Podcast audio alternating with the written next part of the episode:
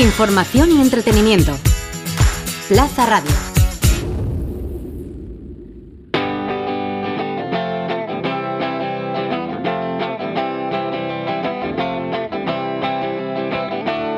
El Briefing, el programa sobre diseño, ilustración y demás creatividades. Buenos días, buenas tardes o buenas noches. Yo soy Carlos Garzán y esto es El Briefing, el programa de diseño, ilustración y demás creatividades de Culture Plaza y Plaza Radio. Hoy sentamos en nuestra mesa a Ángela Montagud y Jordi Iranzo, Club Studio. Con ellos hablaremos de cómo conjugan diseño y arte para llegar a proyectos cargados de sensibilidad, de un jardín japonés en un coche a una tienda en China inspirada en Marte. Todo es posible con Club Studio pero antes vamos con nuestros amigos de la ADCV con un mensaje sobre la importancia del diseño en la empresa. Nos lo cuenta su gerente María Navarro. La ADCV, como miembro de la Confederación Empresarial de la Comunidad Valenciana, la CEP, participa en varias de sus comisiones de trabajo. Con ello, queremos aportar la visión del diseño en diferentes áreas como industria, internacionalización, emprendimiento y más de más y desarrollo sostenible y transición ecológica y responsabilidad social. De forma transversal a todas ellas, llevamos el mensaje a las empresas de que para aumentar la productividad, asegurar una innovación eficaz y trazar una firme apuesta por la sostenibilidad, es necesario integrar el diseño en la gestión empresarial. El diseño al servicio de la empresa trabaja para crear una estrategia diferenciadora que permite nuevos mercados o dar solidez y prosperar en los actuales. Para ello nos apoyamos, entre otros, en los proyectos financiados por la Agencia Valenciana de la Innovación, DITUL y en circular.es. Ambos ponen el foco en ayudar a mejorar la productividad y facilitar modelos empresariales innovadores a través del diseño. Ambos ayudan a las empresas a tomar decisiones que generan éxito, reducción de riesgos e impacto positivo social, económico y medioambiental.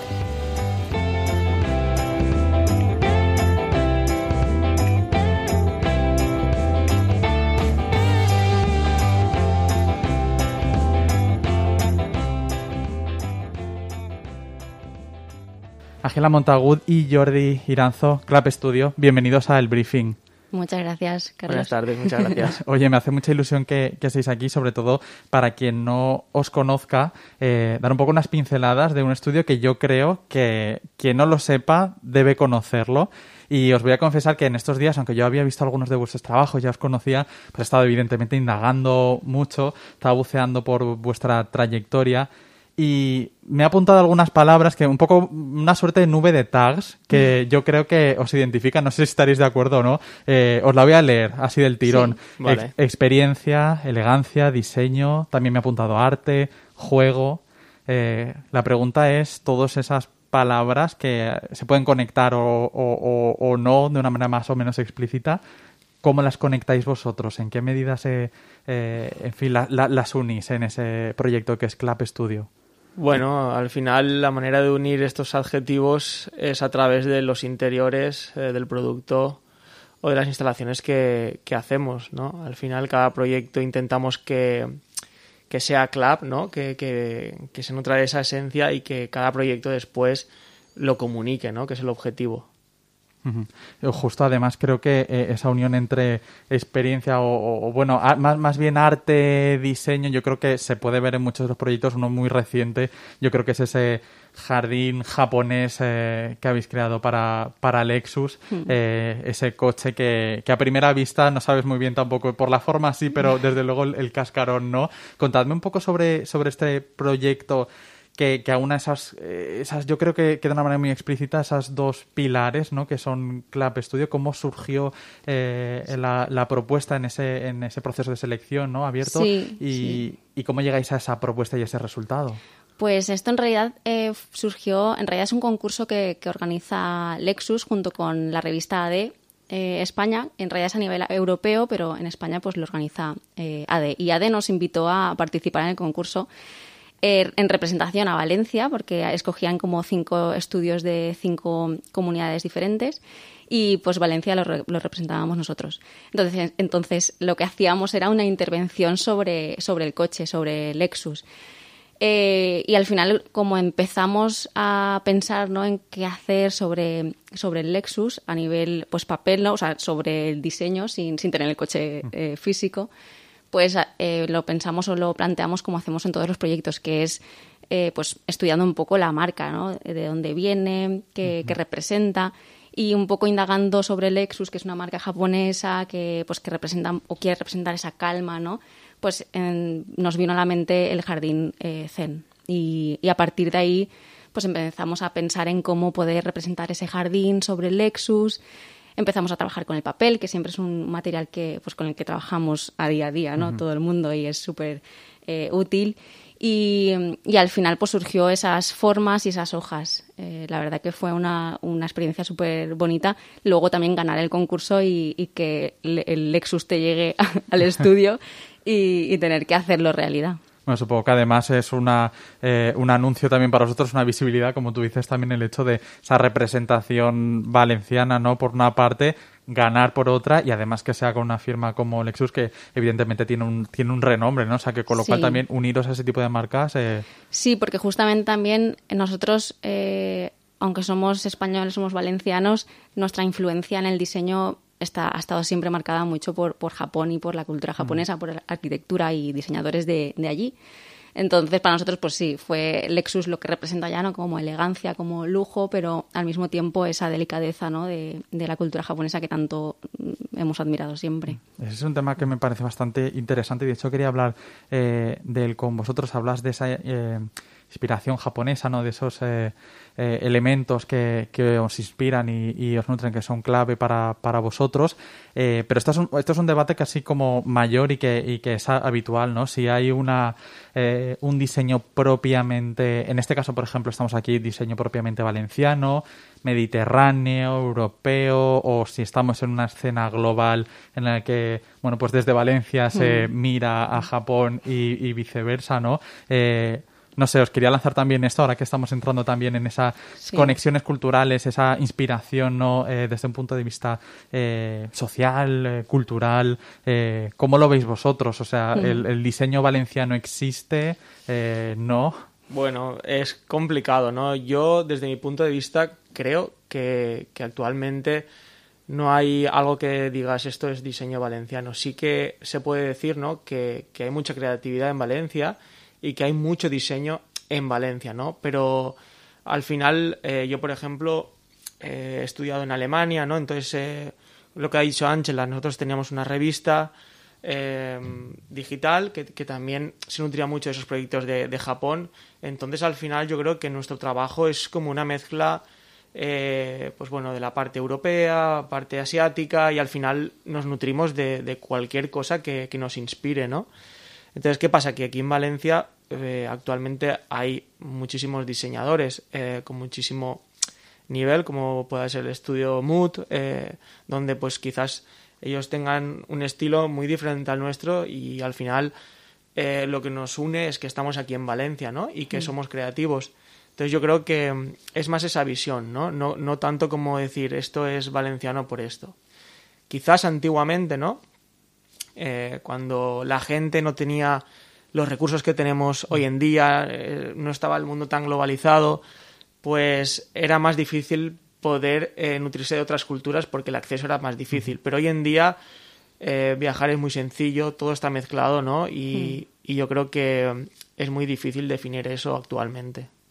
Además, viajar es más sencillo, pero a la vez también es curioso que, casi siempre también eh, las referencias son a, bueno, a referencias más tradicionales o elementos tradicionales, ¿no? Lo cual es también curioso, ¿no? Eh, eh, no solo con la cultura japonesa, yo creo que con muchos otros países o, formas de entender la, la creatividad, al final existe esa, esta escena global que se comunica mucho y muy rápido, pero a la vez las referencias son, son relativamente tradicionales, ¿no? A formas de hacer, aunque evidentemente adaptadas y llevadas a un contexto muy distinto, ¿no?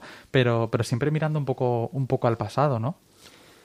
Bueno, sí, a nosotros eh, todo lo que es referencias, eh, ya sean actuales o pasadas, es algo que, que, nos fascina, ¿no? Eh, por ejemplo, hicimos una instalación para, para, la Semana del Diseño de, de Minsk, en Bielorrusia, Y, por ejemplo, ahí nos inspiramos en, en, todo lo que había sufrido esa ciudad durante la Segunda Guerra Mundial, ¿no? que quedó prácticamente devastada.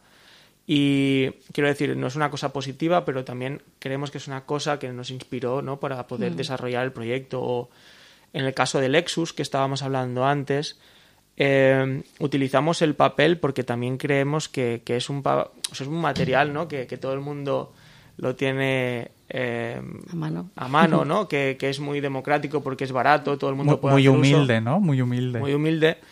Y, y, eso yo creo que también en la cultura japonesa lo, lo valoran mucho y tienen mucho respeto por, por, este material, ¿no?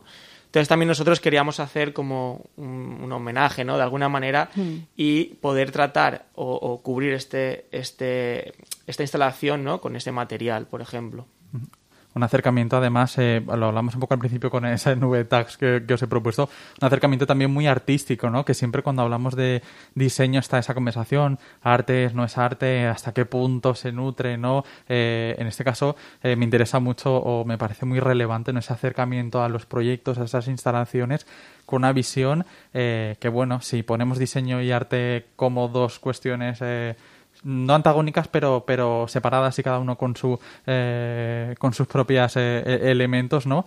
Os acercáis un poco mucho más también a, desde el diseño al arte, ¿no? Pues... Nos gusta mucho. Sí, eh, yo creo que también, em, o sea, cuando empezamos, o yo por ejemplo, cuando empecé a estudiar diseño, llegué a, a, a Halle, a la, a la escuela donde estudié en Alemania, y recuerdo que uno de los proyectos era hacer una instalación artística y yo no, no entendía muy bien a qué se referían, ¿no? Porque, eh, pues por un lado, no conocía una carrera donde se pudiese estudiar eso, ¿no? O, no, no, tenía ninguna referencia. Y recuerdo que un profesor eh, repartía temáticas para poder, eh, digamos, preparar una exposición personal para todos los otros alumnos. Y a mí me tocó eh, Cristo y Jean-Claude, una pareja que, bueno, hacen instalaciones artísticas, son muy conocidos y claro, cuando conocí esto, yo, yo flipaba, digo, esto, esta gente vive de esto, esto, esto, es la leche, ¿no? Y, y, de hecho fue en ese proyecto donde los profesores también nos intentaron eh, hacer entender que el arte y el diseño muchas veces van de la mano, ¿no? Mm. Porque al final eh, todo el concepto que, que pude pues, eh, representar en ese proyecto también venía acompañado de una arquitectura, de un diseño muy preciso para que, pues en este caso, esta estructura que, fue Cumulus eh, se sostuviera, la gente pudiese subir, podía disfrutar de esta instalación, ¿no? Y que al final funcionara. Por lo tanto, hay una parte funcional, pero también hay una parte conceptual, ¿no? Más artística, que es la que realmente es la que transmite, ¿no? La que realmente hace que, la gente sonría o que disfrute de esta experiencia. Sí, también es un poco eso, ¿no? Lo que buscamos cuando lo tratamos también en un interior, pero al final sí que es cierto que en una instalación artística, que al final es, eh, bueno, intentamos cubrir como esos sentidos, ¿no? Que la gente se sumerja en un espacio y que se sienta envuelta en, en un espacio que es eh, nuevo para ellos, ¿no? Y que, lo que dice Jordi, buscar un poco el sentimiento, el que, el que conecte de alguna manera y que le, haga, pues eso, sonreír. En el caso de Minsk, eh, pues fue muy bonito porque al final estamos trayendo un, tema tabú como fue la Segunda Guerra Mundial en una ciudad que padeció tanto y que, pues que cualquiera que haya estado en, esos países que, que lo han vivido eh, muy de cerca, pues sabe que no les gusta hablar de ese tema, ¿no? Entonces, ahora mismo hay una generación que está pues que está que es la que va a hacer la nueva, el nuevo país, ¿no? Que, que si lo deja pasar, pues muchos tienen miedo de que pueda volver a ocurrir. Entonces eh, es bonito para ellos también el, el, bueno, esto ha pasado, hay que recordarlo, pues tener un monumento, un espacio donde ellos puedan recordarlo pero que al mismo tiempo puedan disfrutar de, ese sitio, ¿no? De una manera, porque además intentábamos que fuera también algo de mm. calma, ¿no? Que, que, representase eso, pero que la gente pudiera ir a disfrutar o a, mm. descansar o, vamos, lo, que, lo que sea. Una de las anécdotas del proyecto de Minsk es que, bueno, durante el proceso constructivo eh, estuvimos allí, ¿no? Y muchos trabajadores no tenían ni idea de lo que estaban construyendo. O sea, quiero decir, ellos venían, eh, soldaban, eh, bueno, al final eran trabajadores que hasta el último día donde instalamos la instalación, eh, claro, se quedaban mirándola y me decían, ¿pero esto qué es? Entonces yo recuerdo que se lo explicaba eh, a, un chico que tendría pues 20 largos, casi 30, y, cuando se le expliqué el, motivo de, de, esto, empezó a llorar. Y empezó a explicarles en ruso a todos los otros de qué iba esto, ¿no? Y eso fue súper emocionante, cómo ver realmente que lo que tú has querido transmitir, pues ha llegado a esta gente, ¿no? Que al final, pues ellos llegaban y como todo lo que construíamos iba por piezas individuales, eh, no se entendía, pero cuando se monta y se ve todo y, se ve una explicación, ¿no? Se, se entiende, Buah, fue súper súper bonito. Qué bonito. Además, eh, eh, también el arte es un poco eso, ¿no? Es, es coger elementos a veces eh, difíciles de, de, digerir y transformarlo en, no sé si estaba a lo mejor muy manido, ¿no? Esa idea de en algo bello. A veces mm. no, no, tiene por qué ser bello, pero desde luego transformarlo en otra forma y, y llevarlo y presentarlo y, y, llevar una reflexión. Habláis de este proyecto, yo también quería hablar de uno quizá más cercano en el tiempo, pero que también se ha nutrido un poco de un contexto dificultoso, ¿no? En estos, en este año de, de pandemia que, eh, que yo creo que muchos hemos pensado, ¿no? Pues si nos ha eh, inspirado para crear, a otros ha sido un bloqueo total y, no han querido. Bueno, vosotros eh, habéis impulsado uno de los proyectos, ha sido, bueno, este aislamiento, esa isolation que, que, bueno, que yo creo que también además tiene ese elemento de papel, que tiene también ese elemento de, de transformar un momento tan complejo sí. en algo bello. Contadme un poco también para la gente que, que no lo haya visto, qué es este, este proyecto y, y cómo ha, ha, tomado forma. Bueno, pues el, el, proyecto este surgió un poco por iniciativa propia, porque al final muchos proyectos, eh, pues más instalaciones, ¿no? Intentamos eh, también que nos representen, ¿no? Y poder eh, expresar lo que sentimos en un momento. Mm. Y, y, justamente eso surgió, pues, cuando estábamos todos eh, bueno, ya veíamos venir, ¿no? Que, que, íbamos a estar todos encerrados, eh, iba a pasar, lo sabíamos.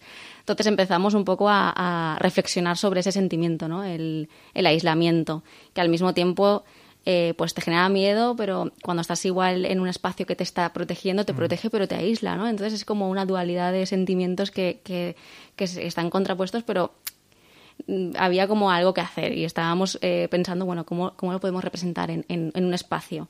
Y de ahí vino un poco la idea de, bueno, vamos a hacer una cueva que, que sea una cueva de papel, porque al final simplemente usamos eh, unos rollos de papel que colgamos del techo, le dimos forma, pasábamos muchas horas hasta poder conseguir esa, esas, esos volúmenes, ¿no? Y nos situamos dentro con unas luces eh, blanca, impol blancas impolutas y, y Jordi y yo en ese espacio, ¿no? Sí, al final eh, creo que fue un proyecto súper rápido en el sentido de que teníamos en el estudio eh, un material que nos sobró de un, de un proyecto antiguo que, que, queríamos, digamos, darle un uso, no, no que se quedara un poco ahí en el olvido. Y fue perfecto pensar que, que podría, podríamos utilizar esto para, para poder representar lo que era la cueva, ¿no? Que al final está claro que todo el mundo lo podría haber representado de cualquier otra manera o con cualquier otro material, pero volvemos a lo mismo. Pensamos siempre que, que si con un papel, de, o sea, un material como, como es el papel, democrático, accesible, económico, se puede utilizar, pues ¿por qué no utilizarlo, no? Uh -huh. darle, darle otras vidas también y, y, y, esas otras, eh, en fin, otras, eh, otra reflexión distinta en torno a, también a esos materiales eh, humildes. Eh, cambiamos un poco de, de, de, tercio porque quería hablar de, de, otro proyecto, nos vamos un poco de esa, ese papel, esa cueva rocosa, ¿no? A, yo creo que a Marte tengo aquí apuntado, ¿no? Porque yo creo que es uno de los proyectos eh, quizá más característicos, premiado hay que decir, además, sí. ta, también, que es esa tienda de ropa en Hong Kong, sí. Her, eh, que está, digo Marte para que quien no, quien no lo sepa, que no esté escuchando, porque está inspirada en cierta manera en esos paisajes que además en estos últimos meses hemos visto eh, de una manera más nítida que, sí. que, nunca, o sea que lo, podemos hacer la comparativa eh, de una manera mucho más, mucho más clara. Eh, contadme un proyecto que, lo decía y lo repito, premiado en una tienda, además en, en un país como China, muy distinto uh -huh. a, al mercado, me imagino, aquí español. Contadme cómo surge este, este proyecto y, y, y de qué va? Bueno, eh, ¿cómo surge? Pues eh, surge por, por, nuestra clienta que, que, nos contactó sin nosotros tener un previo contacto con ella, no, no la conocíamos. Y, y, básicamente pues nos proponía eh, hacer este, bueno, trabajar con nosotros porque había visto otro proyecto nuestro que hicimos aquí en Valencia que se llama Little Stories, uh -huh. una tienda que, que hicimos para niños y, y, bueno, que había visto eso, le gustaba mucho y que quería que nosotros lo hiciéramos, ¿no? Nosotros en verdad estábamos flipando porque eh, dices, ostra, Hong Kong. O sea, que, que te suena eh, muy lejos, que no, no ha sido te, nunca. Te suena y efectivamente está, está, muy lejos. Pero, justamente eh, la anécdota es más buena porque nosotros en ese momento estábamos de viaje eh, por Myanmar, en Birmania, y justamente recibimos ese correo, es que me acuerdo perfectamente, sentados en un barucho en mitad de, de un paisaje muy desértico también, y un correo de, de, alguien que estaba interesado en, algo en Hong Kong. Bueno, pues en cuestión de tres días volamos a Hong Kong eh, porque estábamos, vamos, no íbamos a estar más cerca nunca. Y, Ahora, estábamos a cuatro o cinco horas en vuelo. Sí, pero bueno, al final eh, se lo comentamos a la clienta, oye, estamos en, un viaje, vamos a estar en Tailandia dentro de dos días, si quieres nos reunimos allí, porque al final, eh, mm. pues bueno, pues lo dejas ahí caer y, a ver qué pasa. Y al final nos dijo, no, pues veniros a Hong Kong, os invito a, que vengáis y, conozcáis el espacio, me conozcáis a mí, y fuimos. Y la verdad que, pues de ahí empezó, ¿no? un viaje, volvimos con un proyecto y nos pusimos a tope, porque encima fue un, proyecto muy express, porque había tiempo, eso fue en noviembre, diciembre, en abril habría. Vaya, y tanto. Eh, sí, sí, sí, increíble. Y también teniendo el handicap entre medias de, por un lado, nuestras navidades, ¿no? Y aparte su celebración del nuevo año chino. Que cierra todo. Claro, entonces también ahí, eh, bueno, eh, tuvimos el estudio a mil revoluciones intentando sacar todo súper detallado porque además el hecho de, estar tan lejos, aunque nosotros sí que fuimos en varias ocasiones, pues teníamos que dar todo el proyecto súper detallado, súper bien, muy preciso, incluso detallar el rejunte que iba a tener los azulejos, en este caso, o los ladrillos. Y y bueno, la verdad es que la clienta también, pues fue, fue un lujo, ¿no? Porque confía. La, verdad es que la cultura, en este caso asiática, que conocemos por parte de ella, eh, también nos permite crear sin ningún límite, ¿no? Como eh, confío en vosotros, sois los profesionales, pues hacer lo que, lo que queráis, siempre y cuando cumpla el briefing ¿no? que, que, nos dio, ¿no? Sí, pero también, pues eso, al final el proyecto un poco por el concepto, ¿no? Eh, que es lo que hacemos siempre, conocer a la clienta, nos reunimos, hacemos diferentes workshops para ver eh, pues cuáles son sus, sus, impresiones o, gustos visuales, ¿no? Y de ahí empezamos a, a, ver qué conceptos le pueden venir bien a este proyecto. Y, y justo surgió el concepto de, bueno, un paisaje pues eh, desértico. El, aterrizar en Marte y un espacio que es totalmente misterioso para todo el mundo y que hay que descubrir, ¿no? Y era un poco el, lema, un espacio para descubrir. Y de ahí, pues bueno, eh, empezamos a ver, a pensar cómo podíamos em, conceptualizar ese paisaje. Y, nos vino a la cabeza pues las baldosas de, terracota y de ahí llenamos pues todo el espacio con, volúmenes eh, simulando montañas de terracota y, luego estantes que diseñamos para, para poder exponer pues, su, su, producto, que era todo ropa para mujer. Y la verdad que el resultado fue muy, muy bonito. Sí, también estaba el elemento del, del astronauta, ¿no? De la nave, ¿no? De, aterrizar allí. Entonces jugamos también mucho con el metal, con, con eh, pues el mostrador o algunos arcos con espejo, pues jugábamos mucho con, con degradados misteriosos, ¿no? Que van de, de espejo a, a, blanco, donde al final tú te ves reflejado, pero en algún momento ya se va perdiendo tu imagen. O, como el hecho de que una nave haya aterrizado ahí en medio, ¿no? Y entonces hay un bloque mm. eh, central que, para nosotros conceptualmente representaba eso. Y el círculo un poco se cerraba, un poco pensando en la experiencia del que entra a comprar en, en GER, en ese, en ese en Marte y era que bueno pues eh, diseñamos un, una caja donde ellos o sea para ir a cobrar no donde ellos tienen una máquina de, de envasar al vacío. Entonces todo el producto que pues si tú vas a comprarte unas zapatillas te cogían en una bolsa te la envasaban al vacío y te la llevabas. Entonces esa experiencia era súper bonito porque continuaba, ¿no? Nosotros nos compramos unas tres o cuatro camisetas que yo creo que las mantuve dentro del packaging eh, hasta meses después para, para preservarlo y que no que se, quedase. Vaya. Sí, al final era conceptualizar un poco la comida del astronauta que va a Marte, ¿no? Efectivamente. va todo envasado y, bueno, pues en este caso eh, la comida de la tienda era como la ropa, ¿no? los complementos y, y bueno, fue nuestra manera de conceptualizar esto. Bueno, yo creo que sí, además eh, lo hemos dicho que ha sido un proyecto, un exitazo, premiado. Además, ahora sabiendo que ha sido en tan poco tiempo con esos condicionantes, yo creo que, que merece, eh, en fin, que, que, lo veáis y que, y que los que nos están oyendo que, que bichéis ahí por internet y, y, le echéis un ojo. Me parece muy curioso también una cosa que, que comentabas, Jordi. De hecho, quería hablar de esto porque eh, sobre la libertad también para la hora de, de trabajar. Y es que voy a preguntar sobre esto, ¿no? Porque trabajar con un cliente, en, en este caso en China, eh, bueno, pues hablamos de dos culturas muy distintas. No sé cómo es eh, trabajar desde el punto de vista eh, creativo incluso, ¿no? Las diferencias entre trabajar en, no sé si España, Europa, sí, sí podríamos decir que es lo mismo porque mm. también tiene sus propias diferencias y el mercado asiático, si realmente hay una gran diferencia o volvemos un poco a esa idea de lo global. Bueno, yo creo que, bueno, creo que sí que se puede decir, no se puede decir el qué, pero estamos trabajando para Fila, eh, en concreto Fila China, y, y, la verdad es que nos dan también muchísima libertad. De hecho, ahora estamos desarrollando el segundo proyecto para ellos y, y de hecho el briefing es como muy, muy abierto porque es como hmm. intentar hacer lo que vosotros hacéis, ¿no? Y, y aquí en España pues nos encontramos también muy buenas sensaciones con los clientes. Eh, acabamos de hacer el proyecto con, con Lexus o, o, con la capitalidad ¿no? mundial de, de, del diseño, que, que, será el año que viene en Valencia, pero ya se están haciendo uh -huh. muchísimas cosas aquí y nosotros hemos hecho, digamos, como la instalación donde va a ocurrir todos esos eventos en, en el edificio Vélez Events del puerto.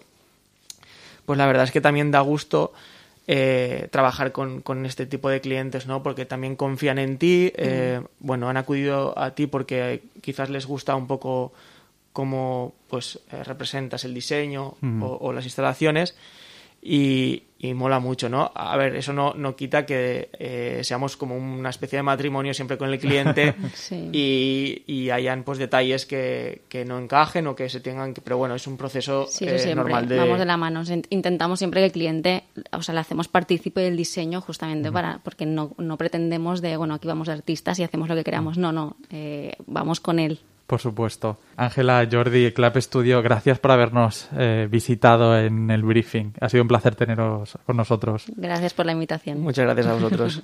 y a todos nuestros oyentes, ya sabéis que nos escuchamos cada 15 días en Plaza Radio. Sed felices.